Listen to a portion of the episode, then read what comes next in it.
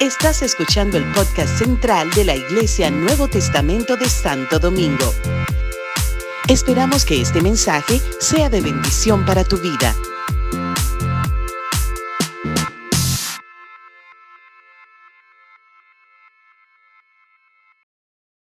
Bueno, en esta, en estas siguientes dos semanas eh, he querido como retomar un tema que, que, que comencé al principio del año, porque creo pertinente con todo lo que está ocurriendo, que, que miremos cómo Dios mira a la iglesia en lo, ¿verdad? Eh, de esa, proféticamente. Y hay unas, unos mensajes que Dios, el Señor trajo a través de Juan, eh, aquel, aquel discípulo amado que, que fue eh, pastor después, después de ser discípulo del Señor, finalmente pastoreó una iglesia por varios años, la iglesia de Éfeso. Después fue encarcelado y puesto, encarcelado y eh, extraditado, ¿verdad? A una solitaria en una isla llamada la isla de Patmos. Y allí el Señor vino y le trajo una revelación a Juan, a Juan el amado, y él escribió las cosas que debían, que tenían que suceder pronto. Y junto con ese mensaje de Apocalipsis, junto con ese mensaje de, la bestia, de la, de, del falso profeta, de la gran tribulación, de las cosas que se avecinan, también el Señor trajo a Juan una palabra a siete iglesias. Eran las siete iglesias fundadas en Asia Menor. Y cada una de esas iglesias, eh, Dios le trajo un mensaje. Cada una de esas iglesias tenía, diferentes especificaciones. Alguna la reprendió, otra la levantó, otra la exhortó. De siete iglesias, a cinco de ellas tenían cosas que corregir. Dos de ellas estaban exentas. A dos de ellas el Señor no le corrigió nada. Quiera Dios que cuando el Señor nos manda un mensaje, no nos corrija nada a nosotros. Vamos a ver. Vamos a ver.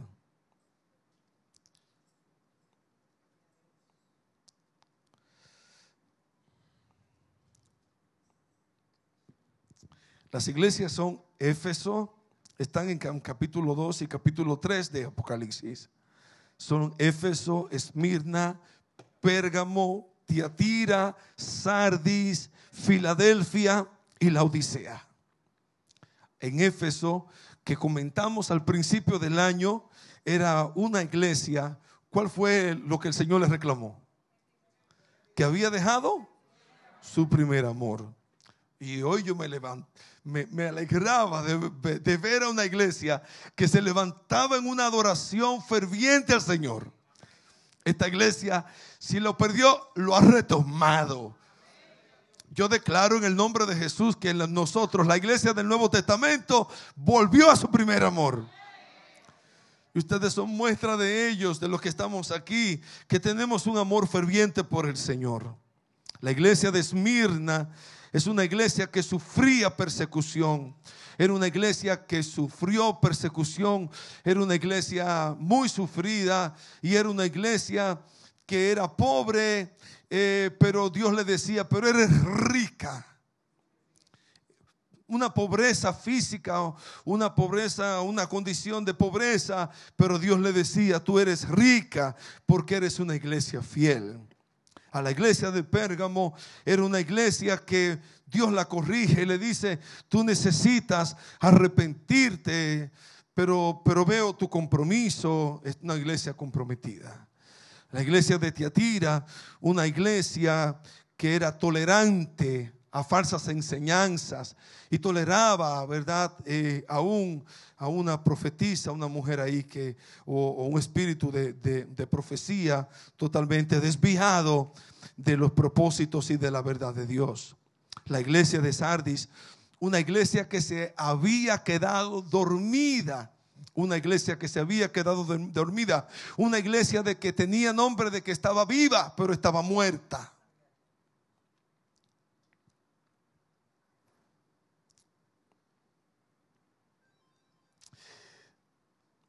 La iglesia de Filadelfia. La iglesia de Filadelfia eh, había perseverado eh, pacientemente, había perseverado fiel al Señor. Y la Odisea, una iglesia que Dios les reclama su tibieza espiritual de estas siete iglesias vemos solamente que la de Esmirna y la de Filadelfia son iglesias que están exentos de que Dios le corrija, le llame la atención por algo. Así que eh, volvamos otra vez, ¿verdad? Porque en estas dos semanas voy a estar considerando eh, estas dos iglesias, estas siete iglesias. ¿Qué mensaje Dios trae para estas iglesias? ¿Qué mensaje Dios tiene para estas iglesias? Y finalmente Dios le dice a cada una, en cada una de ellas, el que tiene oído para oír, que oiga. Así que aún los sordos oirán en el nombre de Jesús. Bien, volvamos, vamos a la escritura, por favor, en Efesios, en Apocalipsis capítulo 2.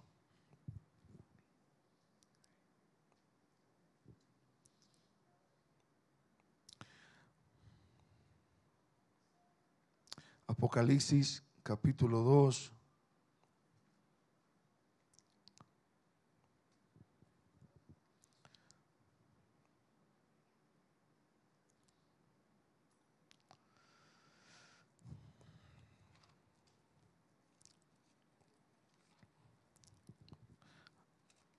Apocalipsis 2. Dice así la palabra del Señor. Escribe al ángel de la iglesia en Éfeso, el que tiene las siete estrellas en su diestra, el que anda en medio de los siete candeleros de oro, dice esto. Este primer verso, este primer verso del Señor a las iglesias, comenzando con el mensaje de las iglesias, dice, escribe al ángel de la iglesia. Dios le escribe al ángel de la iglesia, responsable de la iglesia, a la cabeza de la iglesia. Algún día el Señor me va a llamar a mí a cuenta por cada uno de ustedes. La escritura dice en primera de Pedro que el Señor llamará a los el príncipe de los pastores llamará a los pastores para que den cuenta de su rebaño. Y es precisamente con la cabeza, con el ángel de la iglesia, con, el obispo, con el pastor, con el dirigente de la iglesia que el Señor trata. Escribe al ángel de la iglesia. O sea, eh, a ti te mando el mensaje, dalo a la iglesia. Wow. Así que igualmente el Señor va a, llama y si eres responsable de algún ministerio, eh, eh, es contigo que el Señor va a tratar. El Señor va a tratar con cada uno, con lo que Dios hace responsable. Así que me llama, me llamó la atención y quise volver sobre esta palabra, porque el Señor me llamó, me llama la atención de cómo, cómo es, a quién el Señor responsabiliza.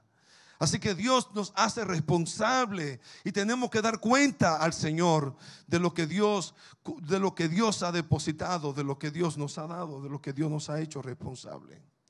Y entonces se describe a sí mismo. Jesús dice, el que tiene las siete estrellas en su diestra. Las estrellas representan las iglesias. Y me llama la atención precisamente para hoy que nuestras vidas están a la diestra del Señor que las iglesias, la iglesia del Señor, la, iglesia, nuestra vida, nuestra familia está a su diestra. El Señor no va no va a dejar caer su diestra y, nuestras vidas están seguras en las manos del Señor. Dice el que tiene las siete estrellas en su diestra, el que anda en medio de los siete candeleros de oro. Él anda, él se pasea, él se mueve por medio de su pueblo, por medio de su iglesia. Así que solamente este verso llamó mi atención para volver sobre este mensaje a Éfeso. El, eh, eh, cómo el Señor se presenta a sí mismo, cómo el Señor se presenta y a quién Él comisiona. Y vuelve y dice, yo conozco tus obras y tu trabajo, tu arduo trabajo y tu paciencia, que no puedes soportar a los malos y has probado a los que se dicen ser apóstoles y no lo son y lo has hallado mentirosos. Le exalta, le levanta el, su trabajo. Me gusta como el Señor corrige cuando nosotros corregimos Aprendamos del Señor como padres, los que tienen niños, ¿verdad? Todavía pequeños y también los que tenemos niños adultos. A mí me gusta como el Señor corrige. A veces tenemos un, algo cruzado, un muchacho cruzado, una cosa. Y desde el momento, lo primero que nos viene el ramplimazo, decirle la tres verdad, ¿verdad? Sí, sí, sí, se aguanta. Por lo menos, y, mira esto que te he dicho, que está. Mira cómo el Señor corrige. Él tiene paciencia para levantar y para, para ver lo bueno. Cuando vayamos a corregir, levantemos a la persona primero. Digamos lo bueno que vemos en, en esa persona. Porque todo el mundo tiene sus luces y sus sombras. ¿Cuántos dicen amén? Todo el mundo hace y cosas malas y también cosas buenas. Entonces no vayamos inmediatamente a corregir a lo negativo, miremos lo positivo. Y yo veo eso del Señor y veo eso también del apóstol Pablo.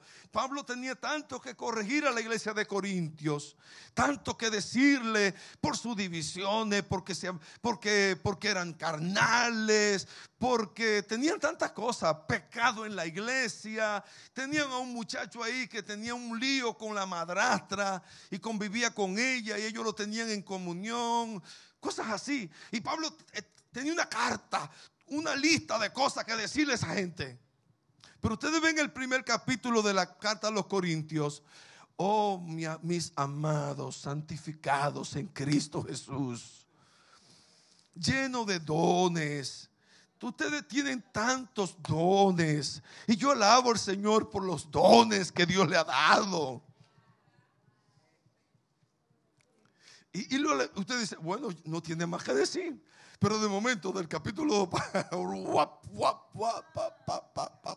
y le lee la cartilla. Así que aprendamos del Señor. El Señor le dice a Éfeso, ay, yo conozco, yo bendigo al Señor, yo alabo, yo, yo te alabo por tu trabajo, por tu paciencia, eh, por tu perseverancia y también porque has tenido discernimiento. Aquellos falsos apóstoles, aquella gente falsa, aquellos líderes falsos, tú lo has, tú, lo, tú, tú sabes quiénes son y lo has hallado mentirosos. Que Dios no dé discernimiento como iglesia del Señor, que Dios nos dé discernimientos, porque andan muchas cosas falsas por ahí, ¿verdad? Que quieren dañar. Gracias. Ay, Dios mío, gracias, mi hijo. Mira, qué bueno. Gracias por esta agüita.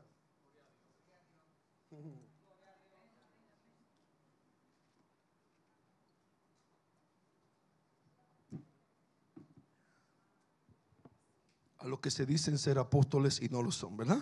Ahí estamos, ¿cierto? Bien. Eh, y, ha sufrido, ha tenido paciencia, ha trabajado arduamente por amor a mi nombre.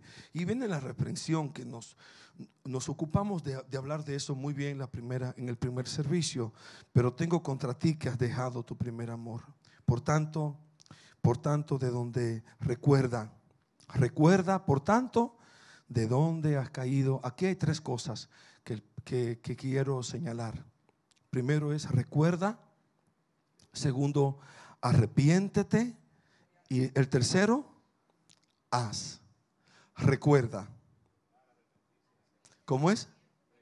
Recortar, arrepentirse y hacer. Recuerda, recuerda, recuerda. O sea, trae a tu memoria. Trae a tu memoria lo que fuiste antes. Trae a tu memoria cuando servías al Señor. Trae a tu memoria, recuerda. Leí eh, una, así una de esas ah, historias y anécdotas. Dice que de un, de un jovencito que se había perdido en la calle y estaba robando, eh, carteriando, ¿verdad? Un carterista de esos finos y acababa de, robarle a una señora una cartera. Y entonces, de momento, eh, está así en la calle, ¿verdad? Y roba una cartera. Y de momento ve una muchachita, una jovencita que había sido su compañera de escuela, de colegio, cuando él era un joven, un, niño. y de momento eh, él no se dejó ver de ella. Eh, ni ella lo vio a él, pero él la vio a ella. Y, y de momento él recordó esos años de inocencia, esos años cuando él era un niño puro, cuando él no tenía nada que, que, que, eh, ofender. Y, de momento él vio a esa muchacha y eso como que lo, hizo volver atrás. Decir, Dios mío, ¿de dónde, yo he caído? ¿Qué tan bajo yo? Mira quién yo soy hoy. Y simplemente el encuentro con esa niña, con esa jovencita. Así que esto es lo mismo. Recuerda Recuerda de dónde, has caído. Recuerda de qué lejos te fuiste si te ha ido lejos. Y arrepiéntete. E, es un asunto de volvernos a Dios. Es un asunto de arrepentirnos. Continuamente necesitamos volvernos, arrepentirnos, reconocer nuestras faltas, reconocer, reconocer nuestra condición pecaminosa, volvernos a Dios volvernos a Dios, arrepentirnos de nuestros pecados, arrepentirnos de nuestras malas obras. Y después de arrepentirnos, entonces viene la acción. No, no, no, basta simplemente con decir, ay, lo siento, si no tomamos una acción. Necesitamos hacer, necesitamos hacer lo que Dios quiere que hagamos. ¿Cuántos dicen amén? Ese verso es poderoso. Ese verso es poderoso. Ese verso es poderoso. El verso 5, recuerda de dónde has caído, arrepiéntete, haz las primeras obras y haz las primeras obras. Pues si no vendré y quitaré tu candelero de tu lugar, si no te hubiera arrepentido. Dios siempre está levantando nuestro candelero, eh, cortando la, mecha para que arda ¿verdad? Pero, pero si no nos arrepentimos, entonces eh, eh, finalmente será apagado. Eh, pero Dios otra vez vuelve, como el apóstol Pablo también lo hace. Jesús es tremendo. Y, y, comienza exaltando, levantando, mirando las cosas buenas, corrige y después vuelve otra vez y levanta. No, no, no nos deja así el Señor.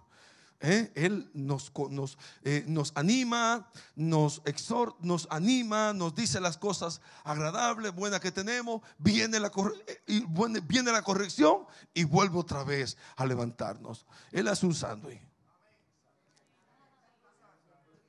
¿Ah? Un club sándwich. Así que ahí, ahí viene el Señor y dice, pero tengo, pero también tienes esto, que aborreces las obras de los nicolaitas las cuales yo también aborrezco. Muchos, hay mucha discusión con relación a lo que son los nicolaitas, porque son, eh, no son tan mencionados en las escrituras, pero los, los históricos piensan que era un, un hombre llamado Nicolás, que tenía una falsa doctrina. Y ese Nicolás enseñaba que es necesario conocer el pecado, que es necesario como practicar el pecado para para saber los, las consecuencias de del mismo.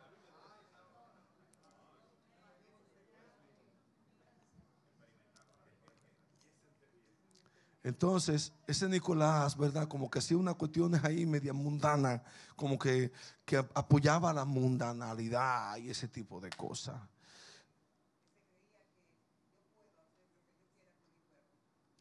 Y mi alma no tiene contaminación.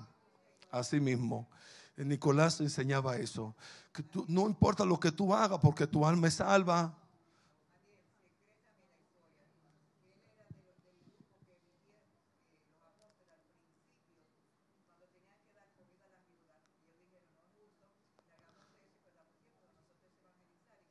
sí. De Nicanor, de Esteban, que él era de, que él era de ese grupo y que se desvió. Muy buena, Denis. Gracias, gracias por la observación. Porque ciertamente ese Nicolás parece ser que era un líder cristiano y se, fue, se, fue desviando de la enseñanza correcta. Pero miren lo que el Señor le dice a esta iglesia de Éfeso. Eh, eh, tú, tú, no, tú no te va bien. Eh, ese Nicolás no, no, tú no lo, eh, no pasa por tu sedazo, no pasa por tu colador. Aborreces las obras de los nicolaitas, las cuales también yo aborrezco. Decimos que Dios es amor, que Dios es amor, que Dios ama, que Dios, pero cuando Dios, Dios ama, pero también aborrece, de momento hay cosas que Dios detesta. Uno cree, a veces la gente quiere como que tú, porque eres de Dios, ay, este hombre, este, este hombre todo amor, este hombre todo como, todo lo soporta. No, no, no, pero que, que Dios, Dios aborrece también. ¿Cuántos dicen amén? Dios aborrece lo mal hecho, Dios aborrece el pecado. Lo malo no tiene, no tiene el hígado, no, tiene por qué tener eh, este, alianza conmigo. Detesto el pecado, detesto lo que, lo que, lo que Dios detesta.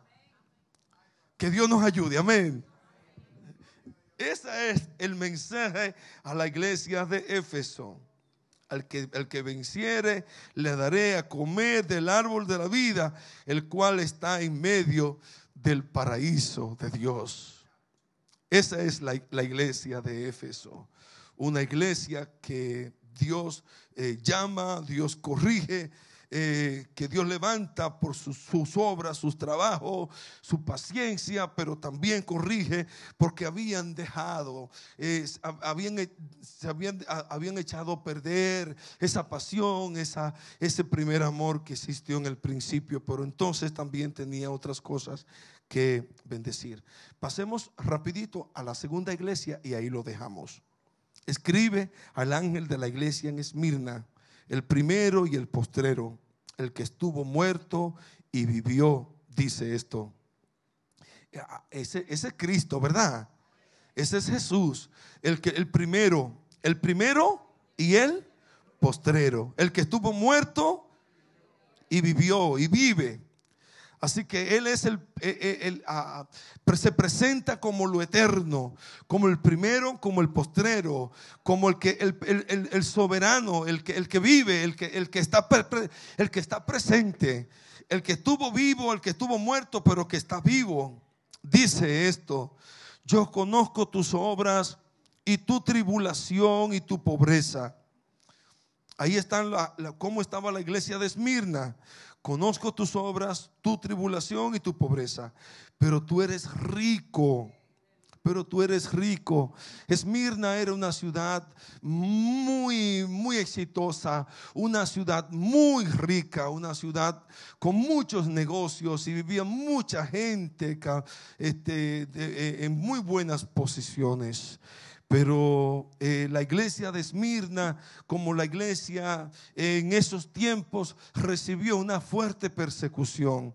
Y la gente, los hermanos, tuvieron que dejar sus trabajos. Y la iglesia cayó en una condición eh, financiera muy triste, muy terrible. Y, Dios le dice esto. Eh, yo conozco tus obras y tu tribulación y tu pobreza pero tú eres rico. Como quien dice, tú me tienes a mí. Que en medio de nuestra, nuestra pobreza reconozcamos quién es Dios. Dios es nuestra herencia. Dios es nuestra herencia, pero tú eres rico y la blasfemia de los que se dicen ser judíos y no lo son, sino sinagoga de Satanás. Dice el verso 10, no temas en nada, de lo que vas a padecer. No temas en nada de lo que vas a padecer. Yo pienso que es una palabra oportuna para, para hoy. No temas en nada. Digan, no temas en nada de lo que voy a padecer. Miren, no temamos, mis amados. Dios ha prometido estar con nosotros. Dios ha prometido estar con nosotros. Eso, Apocalipsis, Apocalipsis 2.10 es para nosotros. No temas en nada de lo que vas a padecer. Dice, he aquí el diablo echará a algunos de ustedes en la cárcel para que seáis probados y tendréis tribulación por diez días.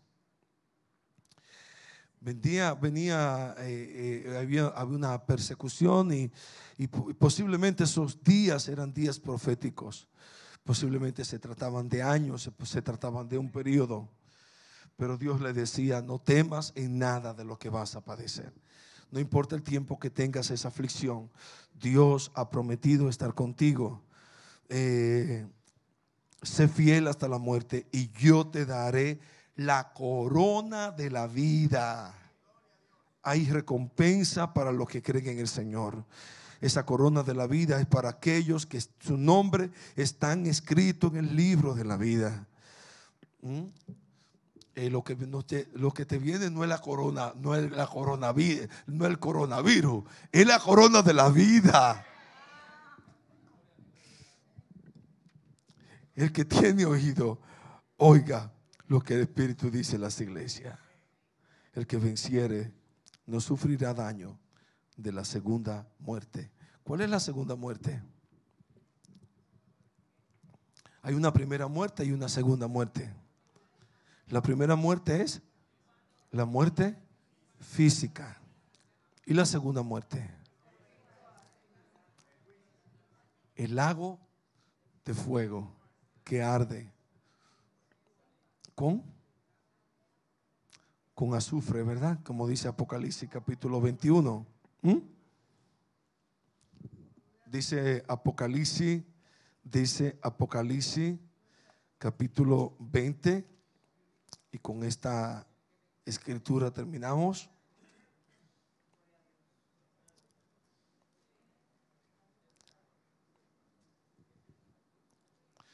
Versículo 12 dice, y vi a los muertos grandes y pequeños de pie ante Dios, y los libros fueron abiertos, y otro libro fue abierto, el cual es el libro de la vida y fueron juzgados los muertos por las cosas que estaban escritas en los libros según sus obras.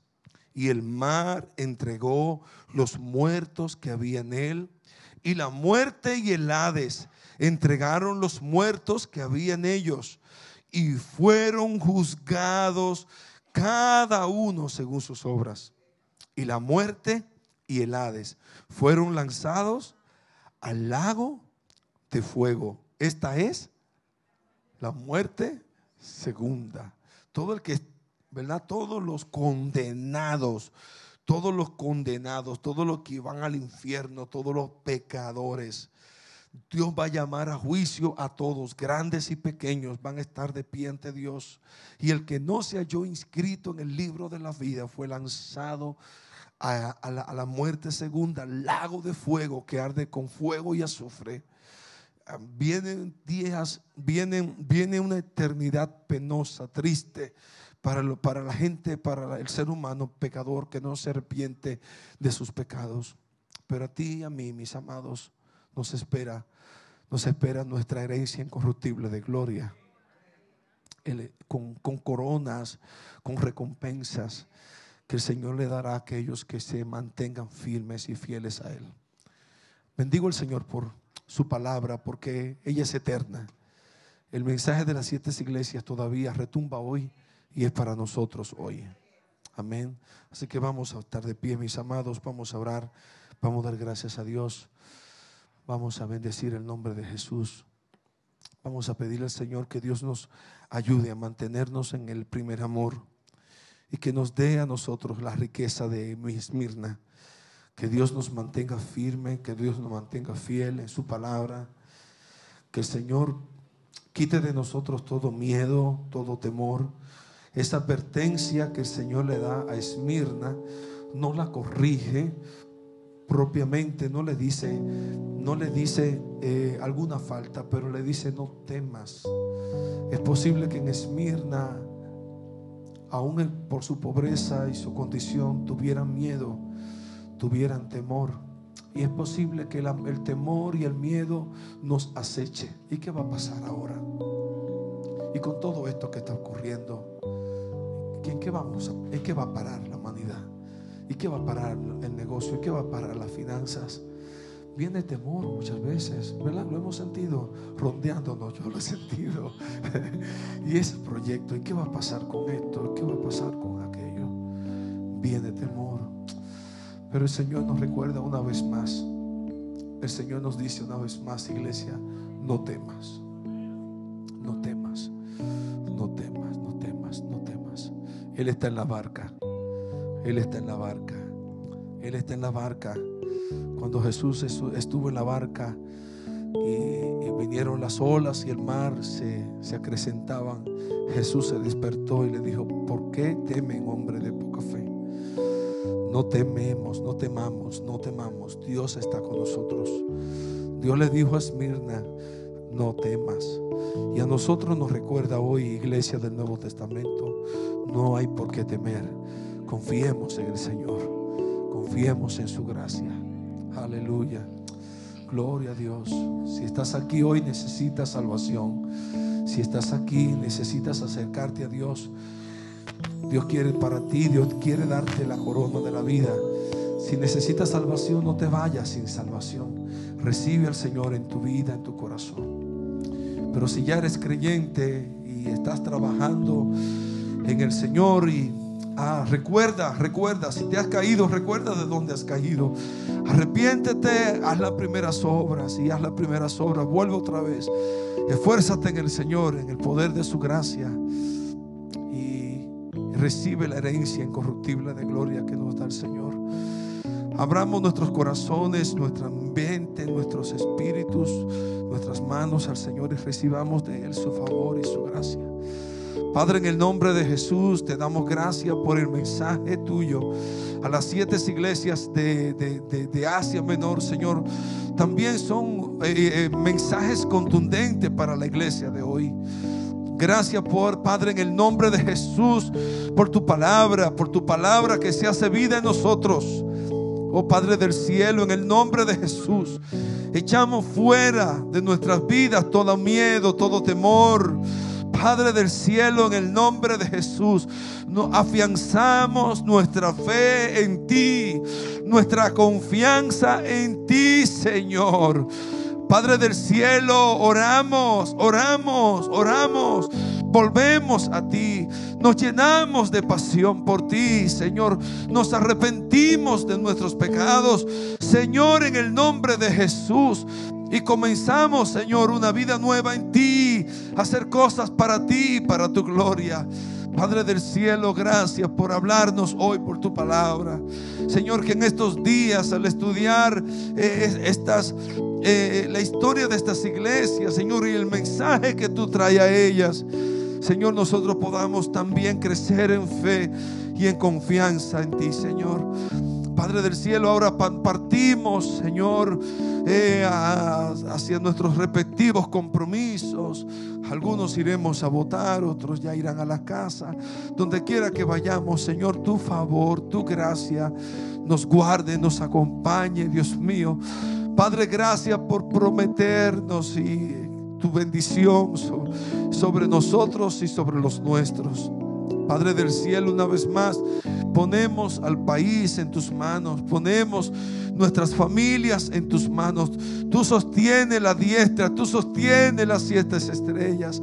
Señor, así sostén nuestras vidas, sostén nuestras familias, sostén el destino de este país, Señor. Te damos gracias.